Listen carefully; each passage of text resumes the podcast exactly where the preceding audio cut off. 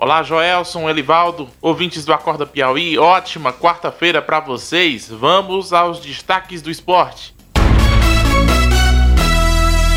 Ontem, Rakitic fez o gol da vitória do Barcelona sobre o Atlético Bilbao por 1 a 0 e salvou a festa de aniversário de Lionel Messi, que hoje completa 33 anos de vida. Parabéns para ele. Ainda no Campeonato Espanhol, ontem o Valladolid empatou com o Getafe em 1 a 1 e o Atlético de Madrid venceu o Levante fora de casa por 1 a 0.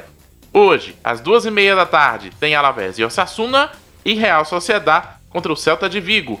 E às 5 da tarde, o Real Madrid encara o Mallorca e, se vencer, reassume a liderança do Campeonato Espanhol. No Campeonato Português, o novo líder é o Porto, que goleou Boa Vista ontem por 4 a 0. O Benfica estava perdendo por 2 a 1 para o Santa Clara virou o jogo para 3 a 2 e acreditem, no fim do jogo Santa Clara virou e venceu o Benfica.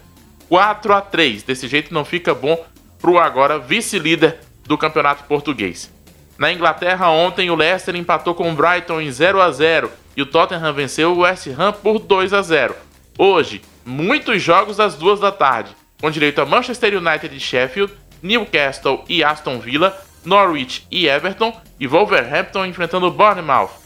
Às 4h15, o líder Liverpool encara o Crystal Palace. No campeonato italiano, ontem o Cagliari venceu o Spal por 1 a 0, Verona perdeu em casa para o Napoli 2 a 0, Torino fez 1 a 0 na Udinese e o Parma goleou a Genoa por 4 a 1. Hoje, às 2h30 da tarde, tem Inter e Sassuolo e 15 para as 5 tem Atalanta e Lazio, e jogo esse, hein? E Roma e Sampdoria. No Brasil, mais um torneio esportivo foi cancelado por conta da pandemia do novo coronavírus. Agora foi a vez da Liga Nacional de Basquete Feminino, que chegou a ter três jogos disputados no mês de março.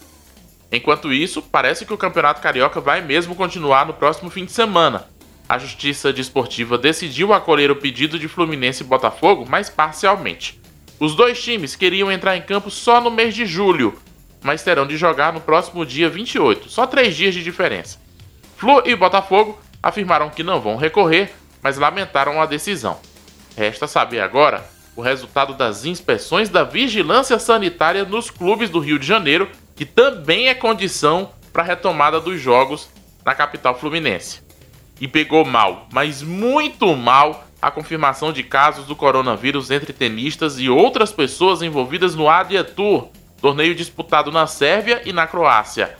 Quatro atletas testaram positivo, entre eles o sérvio Novak Djokovic, que organizou o torneio sem seguir protocolos de saúde exigidos na pandemia e com presença de torcedores.